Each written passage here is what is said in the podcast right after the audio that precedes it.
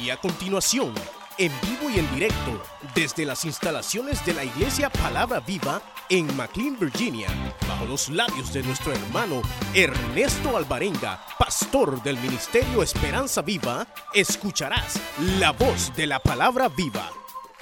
Vamos a leer eh, Cantar de los Cantares.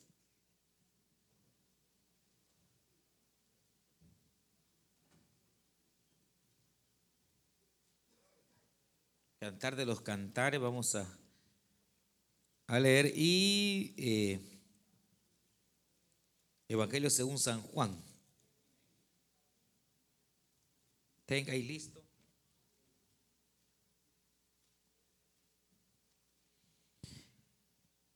Capítulo 19 de primer libro de los reyes.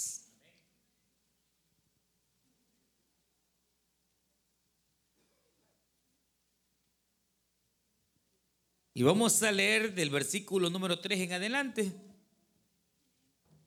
Ya conocemos perfectamente la historia, la mayoría de los que estamos acá. Y es cuando Elías está huyendo de Jezabel.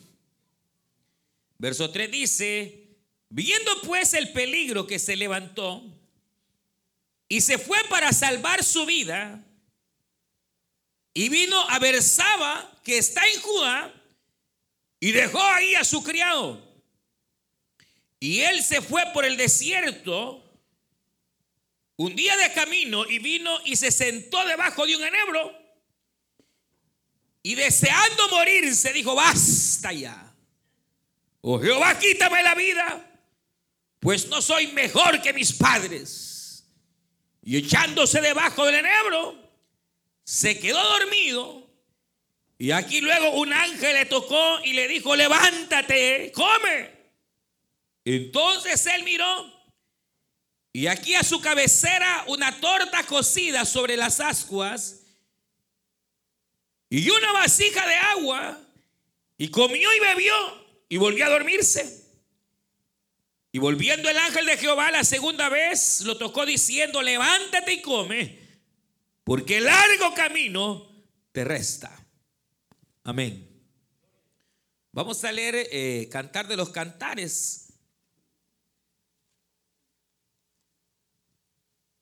capítulo número 8, vamos a leer.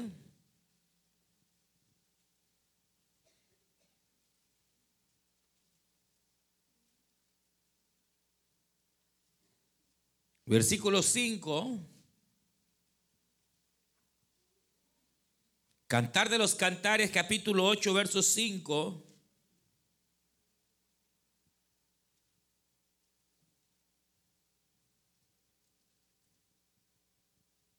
Y dice, ¿quién es esta? 8.5.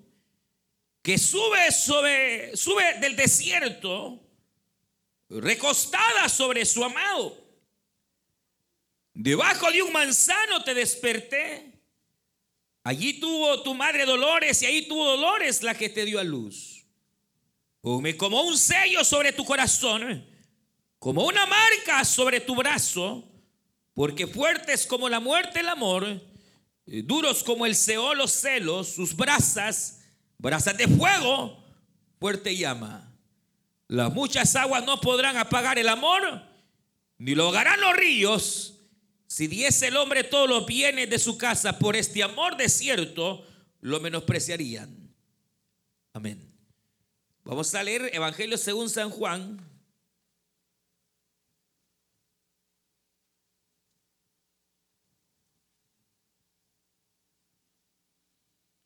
Y vamos a leer el capítulo primero.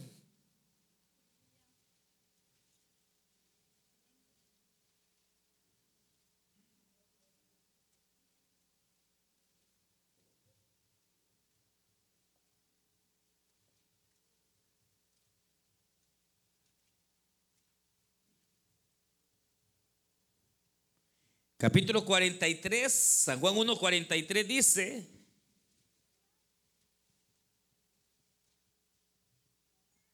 El siguiente día quiso Jesús ir a Galilea y halló a Felipe y le dijo, sígueme. Y Felipe era de Bethsaida, la ciudad de Andrés y de Pedro. Y Felipe halló a Natanael y le dijo, hemos hallado de aquel de quien escribió Moisés en la ley, así como escribieron los profetas. Hemos hallado a Jesús, el hijo de José de Nazaret. Natanael le dijo, de Nazaret puede salir algo bueno. Le dijo Felipe, ven y ven. Cuando Jesús vio a Natanael que se le acercaba, dijo de él, y aquí un verdadero israelita en quien no hay engaño. Le dijo Natanael, ¿de dónde me conoces? Respondió Jesús y le dijo, antes que Felipe te llamara, cuando estabas debajo de la higuera te vi. Respondió Natanael y le dijo, Rabí, tú eres el Hijo de Dios, tú eres el Rey de Israel. Respondió Jesús y le dijo, porque te dije, te vi debajo de la higuera, ¿crees? Cosas mayores que estas verás. Y le dijo, de cierto, de cierto os digo, de aquí en adelante veréis el cielo abierto y a los ángeles de Dios que suben y descienden sobre el Hijo del Hombre. Capítulo 4 vamos a leer desde el mismo Evangelio.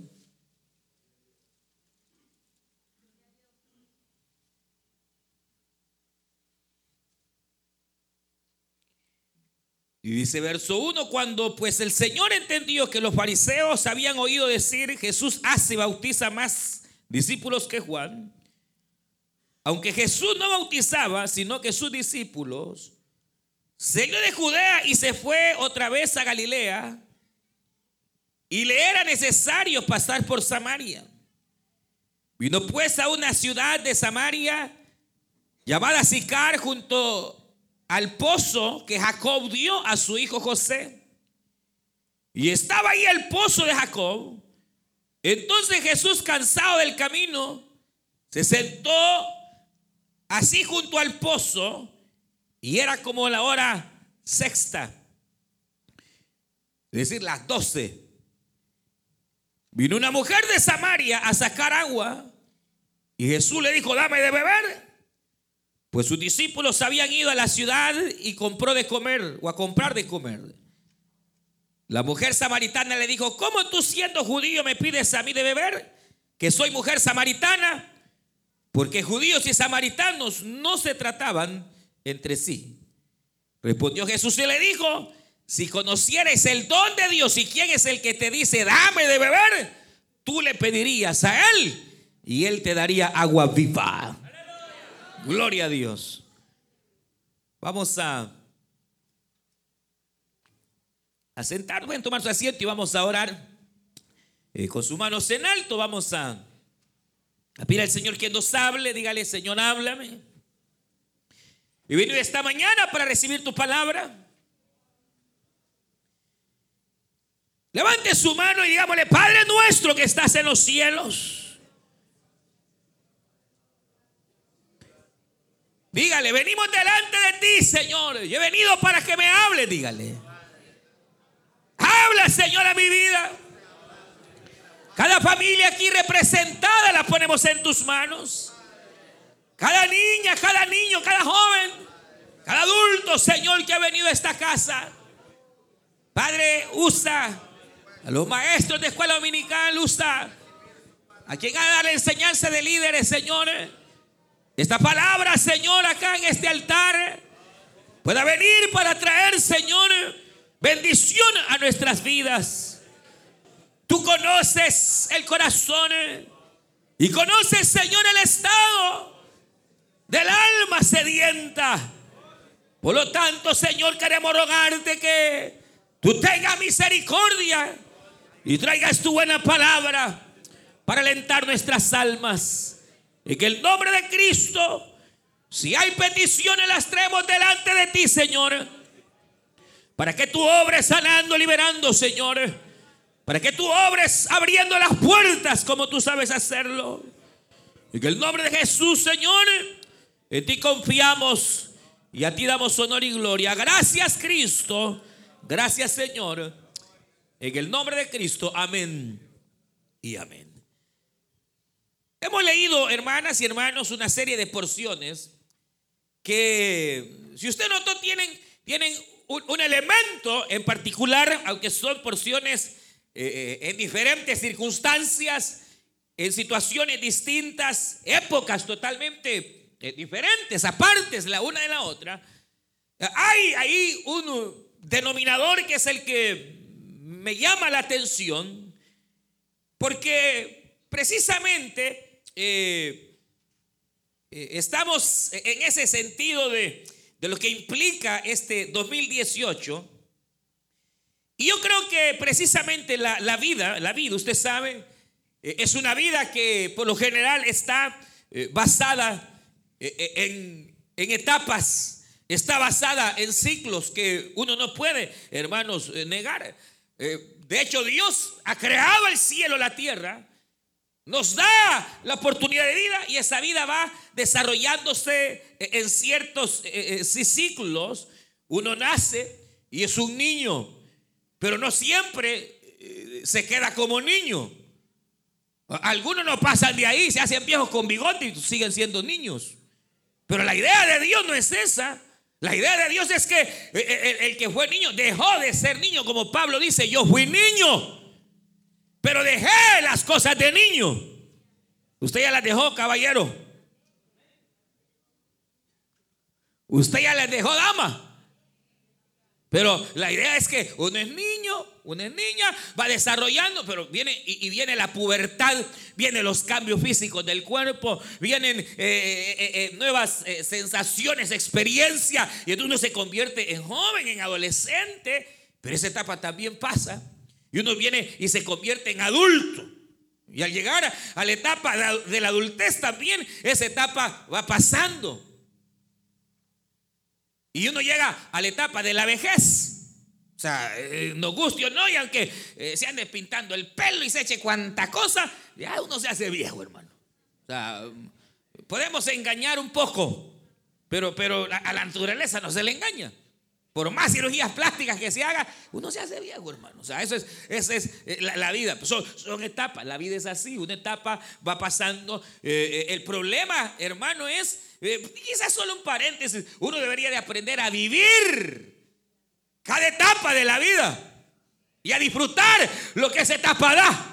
Y si es niño, disfrutar esa etapa y si es adolescente, disfrutar bien esa etapa, sabiendo que todo lo que el joven hace le va a repercutir para bien o para mal en el mañana. Pero la misma Biblia dice, joven, dale rienda suelta a la vida. Haz lo que te venga, sé el bien o el mal. Pero recuerda que de todo lo que hagas, el Señor y la vida te va a juzgar. Si el joven hace bien, le va a ir bien en la vida. Si hace mal y mete las cuatro, las cinco, también las va a ver. Entonces, pero, pero la idea es vivir eh, eh, eh, igual la vida de adulto debería de vivirse. La vejez también debería de vivirse, hermano, bien. Y no vivir pensando en los años mozos y que cuando yo era joven y que cuando... No, debería cada etapa ser disfrutada, hermano. Pero, pero, pero la idea no es sino que uno va pasando la vida e, e, en ciclos y que un ciclo termina y da inicio a otro nuevo ciclo. Y no solo la, la vida, sino la misma naturaleza nos enseña.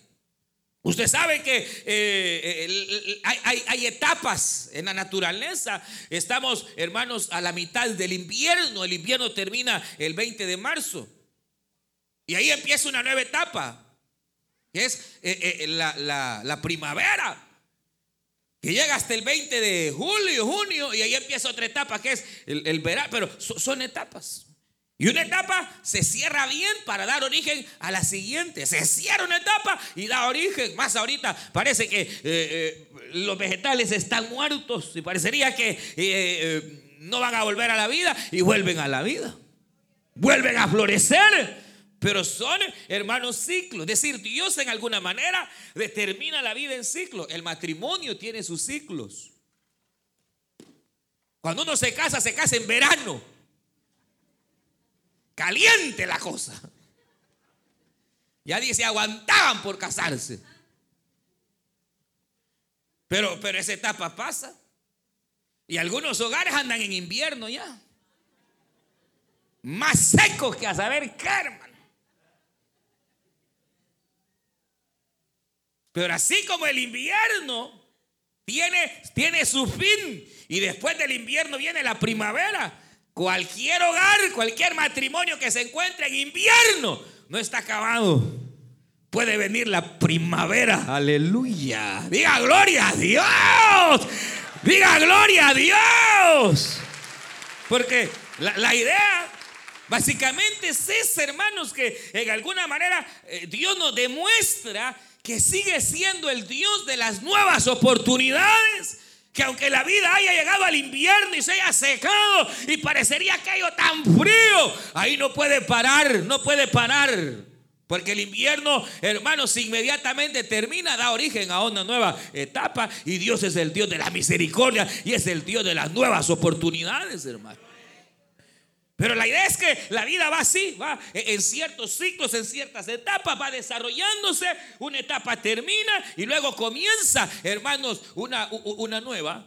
Y, y en alguna manera, lo que hemos leído eh, está relacionado en esto, aunque no parezca, está muy ligado, oiga bien, a esto, porque eh, la Biblia nos habla de personajes que en algún momento de su existencia y de su vida se sentaron. Y el hecho de sentarse es una figura de que algo que usted estaba haciendo se acabó. Si no, no se sienta. Usted se sienta cuando la acción que estaba haciendo, valga la redundancia, se acabó, terminó. Terminó de hacer la limpieza. ¿Qué hace? Se sienta. Está chambeando, trabajando, llega la hora de la comida, a menos que coma parado, pero por lo general se sienta, cesó la etapa del alimento o, cesó la etapa del trabajo para dar una, una nueva etapa, sentarse. En las épocas pasadas, sobre todo en torno a la vida espiritual, por ejemplo, los sacerdotes cuando entraban a ministrar al templo, en el templo eh, no, había, no habían bancas, no habían sillas en el tabernáculo, porque la idea era que la obra del Señor no termina. Y entonces entraba el sacerdote, hacía todas las ofrendas y cuando se cansaban tenían que salir y entraban otros sacerdotes porque la, obra era continua porque la gente seguía pecando y la obra que ahí se hacía era para perdonar los pecados del pueblo. Entraban unos, se salían, entraba el otro grupo y seguía limpiando lámparas, haciendo sacrificios, se cansaban, pero era prohibido Porque el pecado era continuo, la maldad era continua y así como la maldad era continua, así también el sacrificio tenía que ser continuo a causa del pecado. Mas de Cristo dice que habiendo venido a la cruz del Calvario y habiendo dado su vida por los pecadores, murió al tercer día, resucitó. Y dice el libro de los Hebreos que ahora al llegar al cielo se sentó a la diestra del Padre. Aleluya. Dicho hecho está. Porque Fuera de Cristo ya no hay perdón de pecados. Fuera de Cristo, señoras y señores, no hay perdón de pecados. Ya no es el cura, ni el papa, ni María, ni el sacerdote. Solo la sangre de Cristo es poderosa para limpiar el pecado y expiarlo de una vez. Jesús no tiene que estar muriendo una y otra vez en la cruz del Calvario. Una vez y por todos, hermano, lo hizo. Y esa etapa de sacrificio terminó para él. David se acabó. Y se sentó en su trono. Muestra de que la obra para salvación de los hombres, del que cree, por supuesto, ha hecho ya. Se acabó. Y ahora el Señor está sentado esperando ponerse en pie pero cuando Él se ponga en pie es para iniciar una nueva etapa, un nuevo comienzo. ¿De qué? De exaltación para Él. El vino sin exaltación, el vino sin parecer, el vino en pobreza, el vino en humildad, el vino en sencillez, el vino a servir, el vino, hermanos, ¿a qué? A padecer nació no en un palacio, nace en un pesebre. Pero ahora, cuando Él venga, ya no va a venir como un niño, ni va a venir pobre, ni va a venir humilde. Hoy vendrá como Rey de reyes y Señor de señores a juzgar a los vivos y a los muertos. Nos va a juzgar a todos. Pero ahorita Él está sentado, esperando que comience una nueva etapa en su ministerio. Y él se va a levantar y a levantarse entonces vendrá con gran poder y gran gloria. Ah, pero ¿qué implica? El hecho de que se sentó implica que la etapa de sacrificio, la etapa de humillación, la etapa de vergüenza pasó. Y hoy viene una nueva etapa para él, que es etapa de exaltación, de gloria, de bendición.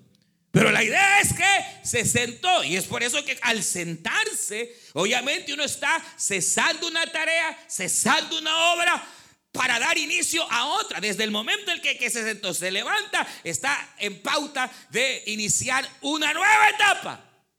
Ya sea un nuevo ciclo de trabajo, ya sea lo que sea. Por eso es que es particular el hecho de que varios aquí en la Biblia, hermanos, se sentaron Hubo personas como Elías que llegaron a sentarse debajo del enebro y usted conoce perfectamente la historia. ¿Qué pasó con Elías? Elías creyó, hermanos, que ya su razón de ser, de vivir, había llegado al final. Elías cae en lo que hoy se conoce como, eh, mire, la primera depresión que aparece eh, eh, en la Biblia es Elías, deprimido. Se deprime. La Biblia dice, y Elías viendo el gran mal. O sea, Elías viene y, logra esa restauración. Usted conoce la historia en donde todo el pueblo de Israel no sabía si Baal era Jehová o Jehová era Jehová. Estaban perdidos. Y entonces Dios levanta a Elías y Elías reconcilia al pueblo con el Señor. Elías, hermanos, hace aquella eh, gran labor de ir y levantar el, altar a Jehová, restaurar el altar. Y, poner ahí bueyes del sacrificio. Y entonces le dice a todos los sacerdotes impíos, los de Baal y Astarot, vaya, el Dios que conteste por Dios, ese sea Dios y a él sirvamos. Si Baal contesta, yo me hago de Baal, le dijo Elías. Pero si Jehová contesta, me lo vuelo a todos ustedes, le dijo. Y entonces usted sabe, todos los, de, los 400 profetas a, Baal gritaban y bailaban y, Baal, y, y, no hubo fuego, no hubo fuego, nada, ni por más que Elías le decía, ¡Ey, griten más fuerte! El Dios de ustedes a lo mejor está sordo o está en el Facebook o con el celular. Y por eso no les oye. Y hasta que le llegó el turno a Elías, hermano. Eso se zanjaban, hermano, se golpeaban porque así la gente religiosa tiene ideas extrañas de Dios, hermanos. Perdóneme en el nombre del Señor, pero, pero si usted es católico, usted, a usted le enseñaron una mala imagen de Dios. La imagen que los profetas de Baal tenían de su Dios era exactamente igual al Dios católico que para que ese Dios me conteste hay que irse de rodillas, esquipulas, hermano. Para que ese Dios conteste tiene que haber sangre. Tengo que comprarlo. Tengo que ir a ver al negro de esquipulas para que me, me haga algo. Es tan malo ese Dios que mejor tengo que ir a amarillita. Porque ese Dios solo amarillita oye. Pero ese no es el Dios de la Biblia. Ese no es Yahweh. Ese no es Jehová. Ese no es el Dios de Abraham. Ni el Dios de Isaac. El Dios de Isaac y de Jacob. Yahweh Jehová. Es bueno. Pídeme y te daré. Pídeme y te daré. Pídeme y te daré. Pedir y se os dará. Llamad y se os abrirá. Porque todo aquel que pide, recibe. El que toca, se le abre. De gloria a Dios, de gloria a Dios. Deje ese Dios católico y venga y reciba a Jehová de los ejércitos. Deje de adorar a un Dios falso. Hoy debería dejar esa religión que le dejó su abuela. Bajo maldición lo dejó. Perdóneme, pero es la verdad. Y no se enoje en el nombre del Señor, no se enoje. El Dios de la Biblia no es malo. El Dios de la Biblia no es egoísta. No quiere verte sangre para, para, para contestarte. No, no, no, no, no, no, no. Toda la ira de Dios. Todo, eh, hermanos, a causa del pecado, Dios mismo la hizo recaer en su propio Hijo y amado. Ya no necesita ver la sangre suya, ya vio la sangre de lo que él más amaba, su Hijo. Renuncia a eso en el nombre del Señor. Renuncia a esa religión pagana y venga a Jesucristo, hermano. Elías, hermanos, conocía al Dios de Abraham, de Isaac y de Jacob. Y sabe que ese Dios es bueno y que no hay que andarle amagando con tanto ni andarle bailando con tanto cuento. Hermanos, después de que aquellos profetas no lograron nada, Elías llegó al altar y Elías solo dijo estas palabras, aleluya. Oh Jehová,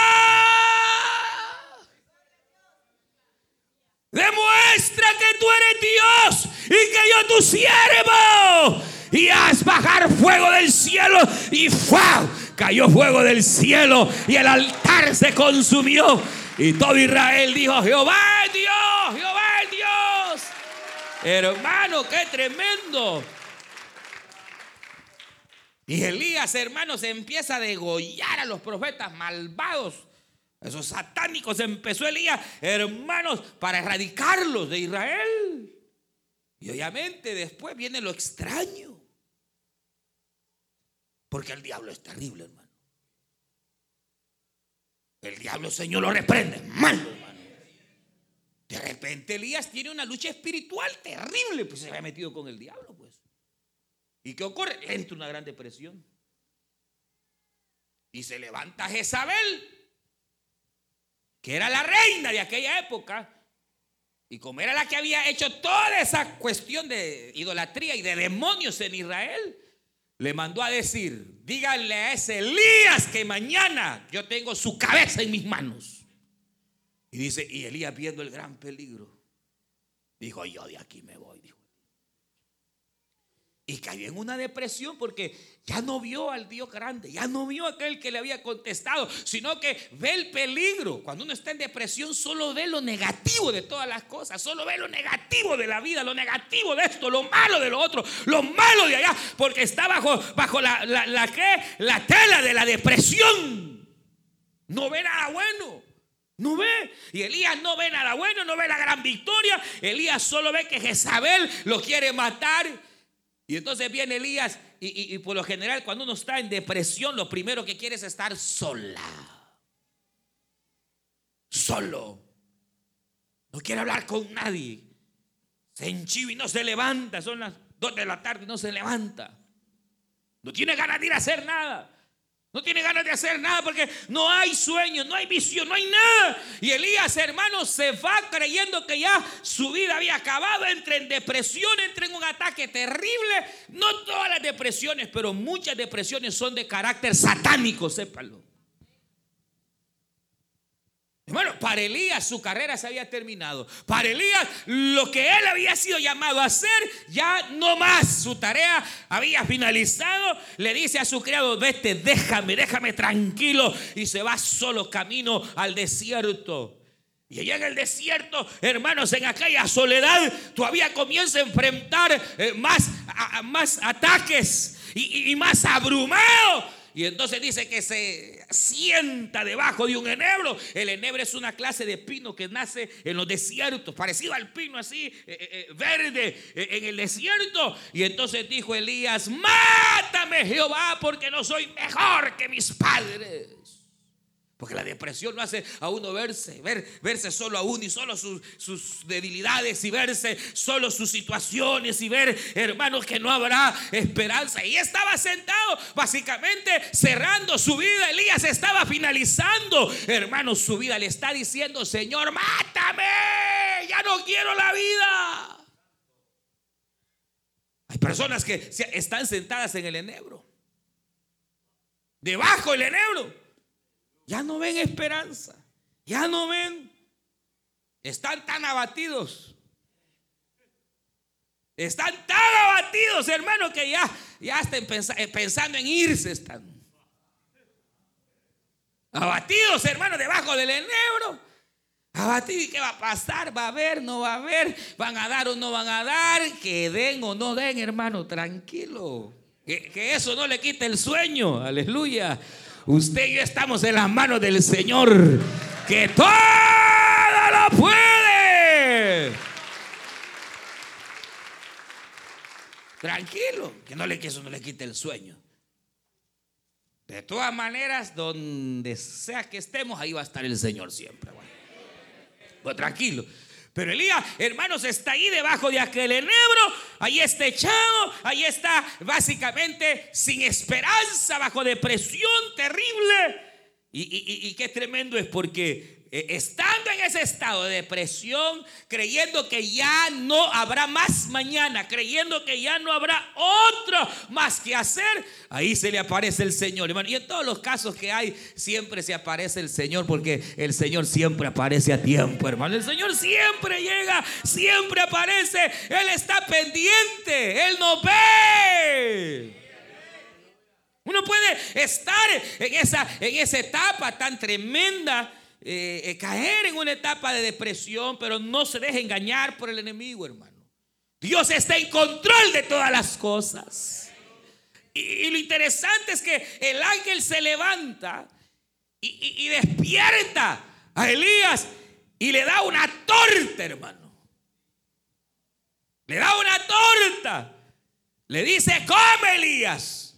Y aquel empieza a comer y estaba tan aturdido, tan cansado y tan deprimido que se vuelve a dormir y ya bien comido.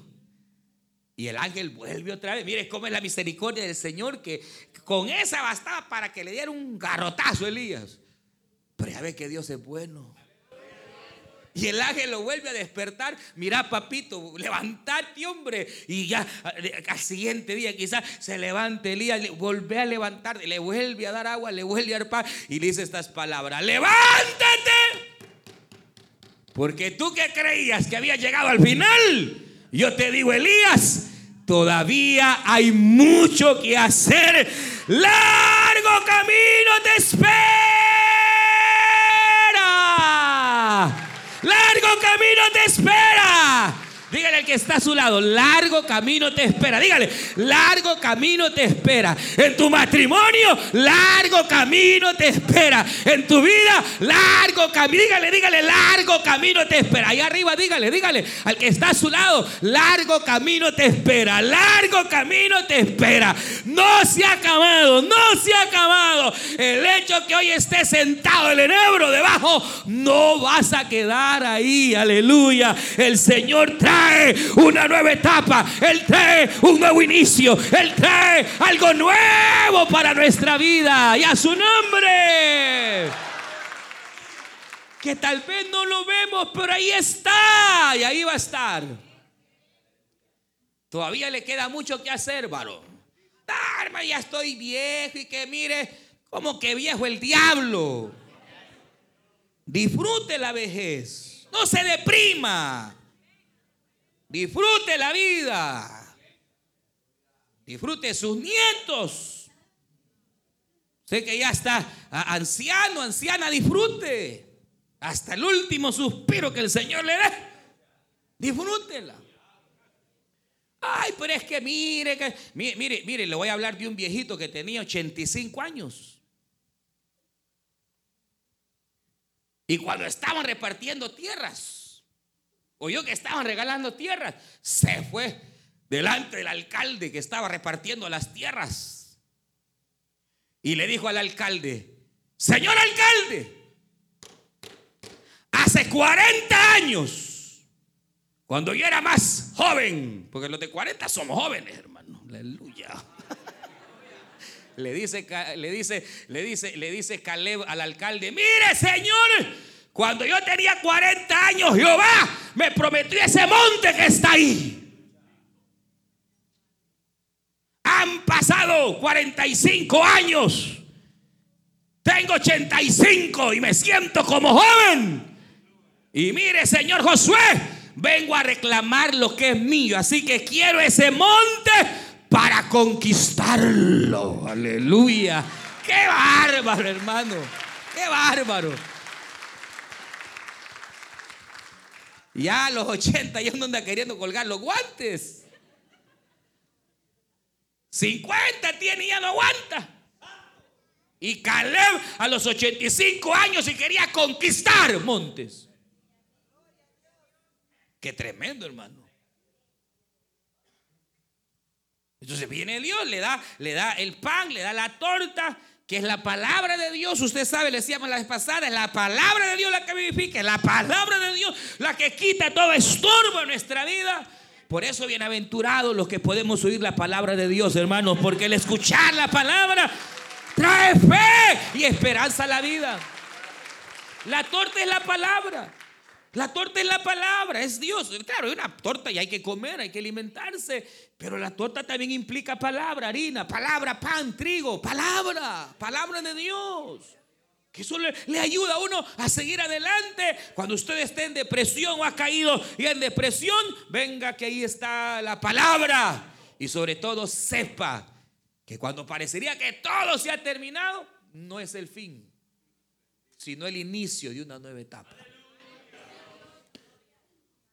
Eh, en el caso, me llamaba la atención de Natanael, el discípulo, hermano.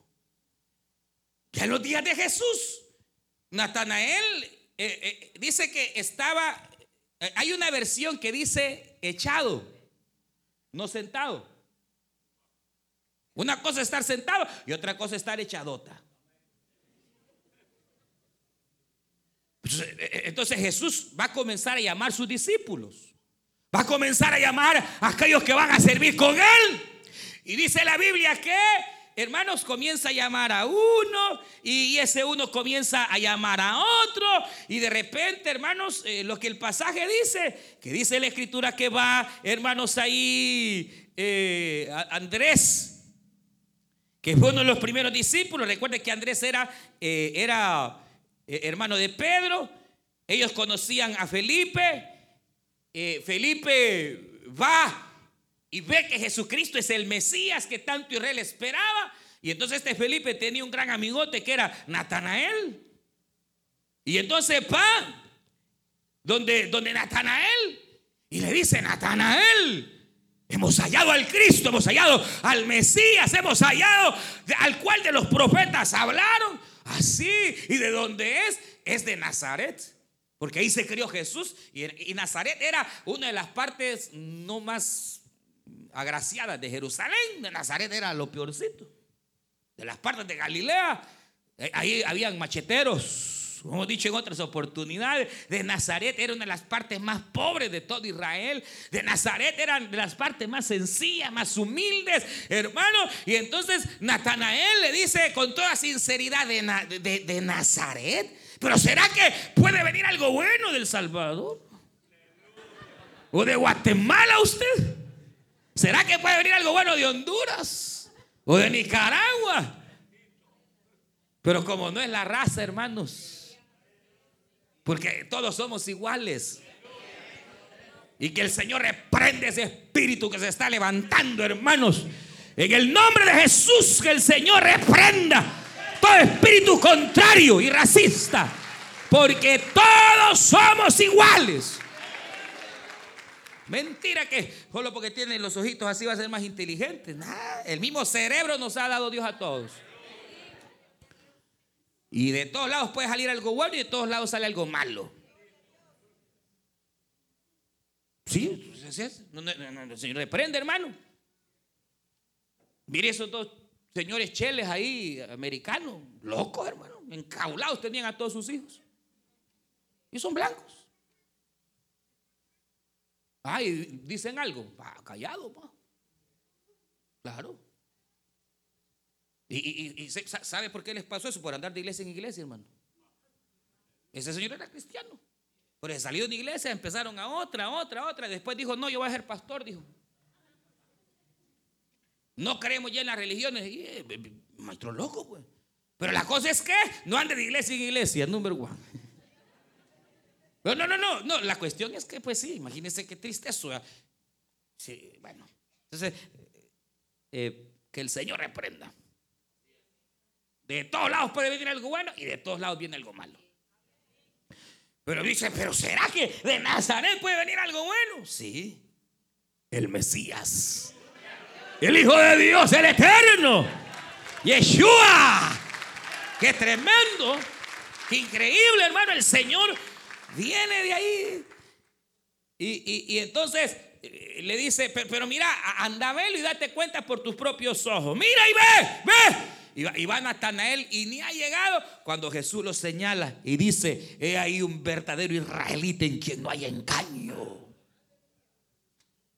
Y hasta por el nombre. Y aquel se ruboriza y se asusta y dice, pero ¿cómo me conoces? ¿Cómo sabes mi nombre? Eh, eh, eh, ¿Quién eres? Y le dice, antes de que te echaras debajo de la higuera, yo te conocía.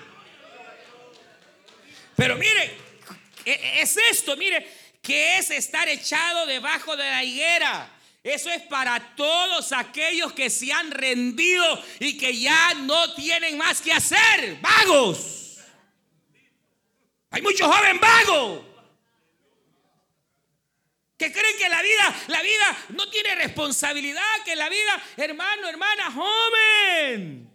Dios tiene algo especial para ti, para ti, más que los vicios, más que las trampas del diablo. Hermano, mire, aquel estaba decepcionado, aquel estaba echado debajo del enebro, prácticamente sin nada que hacer, sin responsabilidades, sin razón de ser en la vida. No hallaba ni para dónde ir, hermano. Así anda mucha gente que no haya, no haya ni, ni, para dónde irse aquí, si allá, irse, venirse. No tienen sentido. Así estaba aquel echado debajo del enebro, sin responsabilidades. Creyendo, hermano, que ya su vida no era útil. Creyendo que su vida ya no servía. Y el Señor le dice, desde que te vi debajo, echado ahí en la higuera, yo ya te conocía. Y sabes qué, aunque eres vago, no lo dice así la Biblia, aunque no tiene nada que hacer, He aquí yo te voy a contratar, Natanael, y serás contado entre los discípulos del Cordero. Aleluya. ¿Sabe qué? ¿Qué es esto? Muchos desocupadotes y desocupadotas que están en la casa de Dios, que no hacen nada para la obra, Dios los va a contratar y los va a llamar de debajo de la higuera. Y tú que no hablas, vas a predicar. Y tú que no profetizas, vas a profetizar. Y tú que eres instrumento del diablo, serás útil en las manos del Señor, porque Dios te ama. Dios no quiere gente desocupada en su iglesia. A Dios no le gustan los haraganes. Dios quiere que te ocupes, hermana, que te ocupes en algo. ¿Sabe por qué a veces uno cae en las depresiones? Porque se centra tanto en sí mismo, en su enfermedad, en su situación y no piensa en nadie más. Cuando aquel que está en una situación así comienza a levantar el ojo y ve que hay otro más fregado que ella y aún en su depresión, en su situación, comienza a hacer algo por la otra persona, es cuando en verdad el Señor comienza a obrar en la vida. Como Israel, cuando estaban cautivos allá, ¿ustedes recuerdan cuando Israel estaba cautivo, hermano? Deja ir a mi pueblo para que me sirva. Deja ir a mi pueblo para que me sirvan, le decía el Señor a Faraón. Y Faraón no quería, lo quería tener amarrado. Y primero váyanse los hombres. No, queremos también a las mujeres. Dejen a las mujeres, pero déjenme los niños. No, es que nos vamos todos. Ni una pezuña va a quedar cautiva aquí en Egipto. Y hasta el día en que el Señor extendió su mano, y usted conoce la historia, envió al ángel de la muerte, los primogénitos mueren. Faraón deja ir a todos, hasta la vaca se fueron, hermano, todititito. ¿Sabe para qué? Para que sirvieran a Jehová. Y es que solo sirviendo a Dios de corazón viene la verdadera libertad, hermano. Muchos todavía están medio amarradotas y amarradotes porque no le quieren servir a Dios, hermanos. No quieren compromiso, les da miedo, están igual que Natanael. No quiere predicar, no quiere tomar responsabilidad. Pero mire, Dios lo ha visto a usted y lo ha visto debajo de la higuera. Y quiere decirle que este año usted va a comenzar a servir. Diga gloria a Dios. Usted que cree que está desocupada y que está desocupado.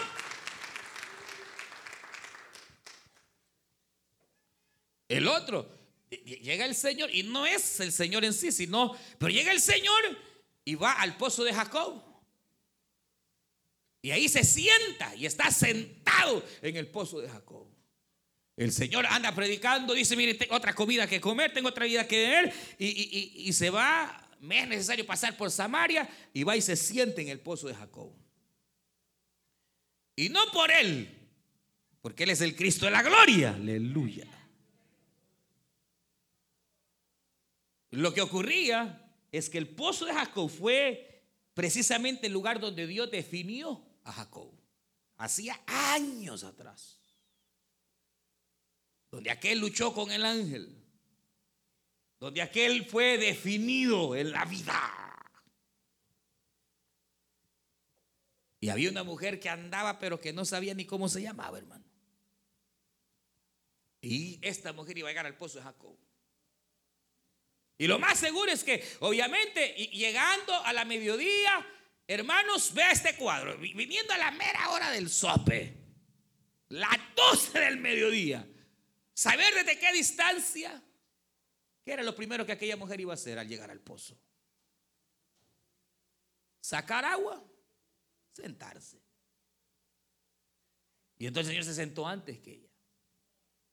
Y cuando ella iba pensando, ya llego al pozo, ya me voy a sentar, ya a sentarme voy. Cuando vio al Señor se medio asustó porque vio que era judío.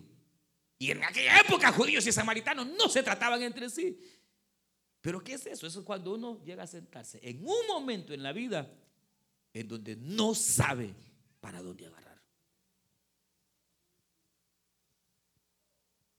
¿Dónde está? ¿Qué hago? ¿Hago aquí? ¿Hago allá? Voy por aquí, voy por allá. ¿Qué hago? ¿Qué hago? ¿Qué hago? ¿Qué hago? Uno, uno, ¿no le ha pasado a usted que llegado un momento uno no sabe qué hacer en alguna decisión particular? No sabe realmente el rumbo que debe llevar, se ha sentido sin rumbo, porque una vez pierde el, GPS, lo pierde, hermano. Hay gente que llega a perder el GPS de la vida. Y de repente no se hallan donde ando. ¿Qué les pasa como Saúl que ya estaba perdido buscando aquellas asnas, hermano, buscando a los perdidos? Se pierde él. Y se siente tan desubicado que dice, ¿y ahora qué hacemos? Y el criado le dice, mira, anda a buscar al profeta, él sabe todas las cosas. Y cuando llega a buscar al profeta, llega el profeta y le dice el profeta, ¡ay, hijo mío! Andabas perdido buscando las asnas. Perdido andabas. Pero déjame decirte algo. El Señor Jehová me habló ayer y me dijo, va a llegar un muchacho perdido a tu casa. Y a ese perdido que no tiene dirección ni sabe qué hacer, yo lo he escogido para que sea príncipe sobre mi pueblo. Ay, hermano. Uno, se puede perder fácilmente. De repente empezó a perder, a descarrilarse, a perderse, a perderse, a perderse. Y de repente se encuentra donde nunca pensó. Enmarañado en el pecado.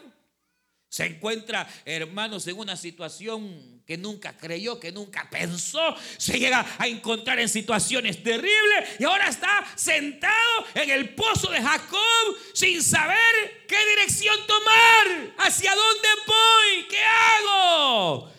Aquella mujer a ciego, sin dirección, sin esperanza, sin saber para dónde ir. Y ahí estaba aquel que siempre sabe ubicar la vida del ser humano. Ahí estaba aquel que es la brújula de brújulas, aleluya. Ahí estaba el Señor para ubicar a aquella mujer. Y lo primero que le dice, mujer, dame de beber. Ay, pero ¿y cómo te voy a dar? Usted conoce toda la historia. Pero el Señor lo que hace es ubicarla, hija. Has andado por la vida rodando, has andado por la vida y hoy ni sabes qué hacer. te has metido con un hombre que no es ni tu marido y ahí andas que, eh, eh, eh, y aquella mujer asustada, creo que eres profeta. Más que profeta, le dijo el Señor. Aleluya. Ay, es que nos dijeron que el Mesías vendría y nos daría todas las cosas. He aquí el Mesías es el que habla contigo.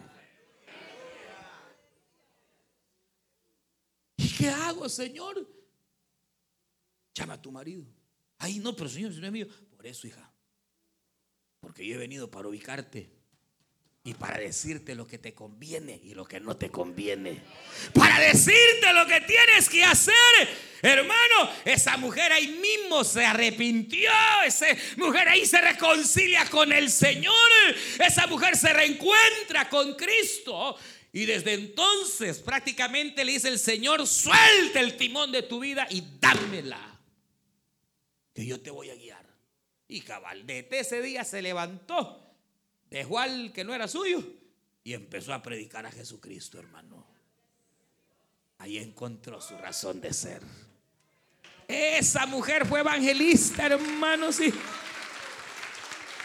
Allá todo encontré al Mesías, me dijo lo que yo era, me hizo dejar el pecado, me ubicó en la vida. Hermano, ¿y qué hago? ¿Qué hago en la vida? Mira, hermano, hermana, la vida sin Dios no es vida.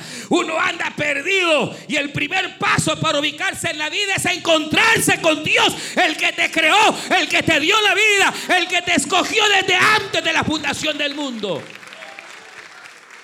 Y la segunda es sirviendo a Dios. Haga lo que usted haga. Usted encontrará propósito cuando usted sirve a Dios. Cuando usted le sirve a su prójimo.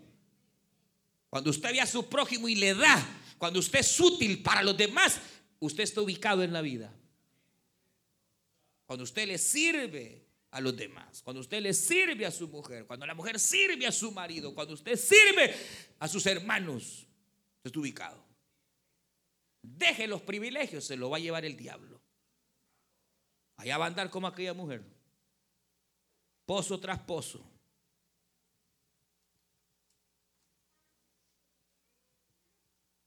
Pero si uno quiere ubicarse en la vida, haga responsabilidad. Póngase a cuentas con Dios y dígale, Señor, ¿en qué puedo servirte? Y entonces Dios lo va a ubicar. Y vendrá una nueva etapa.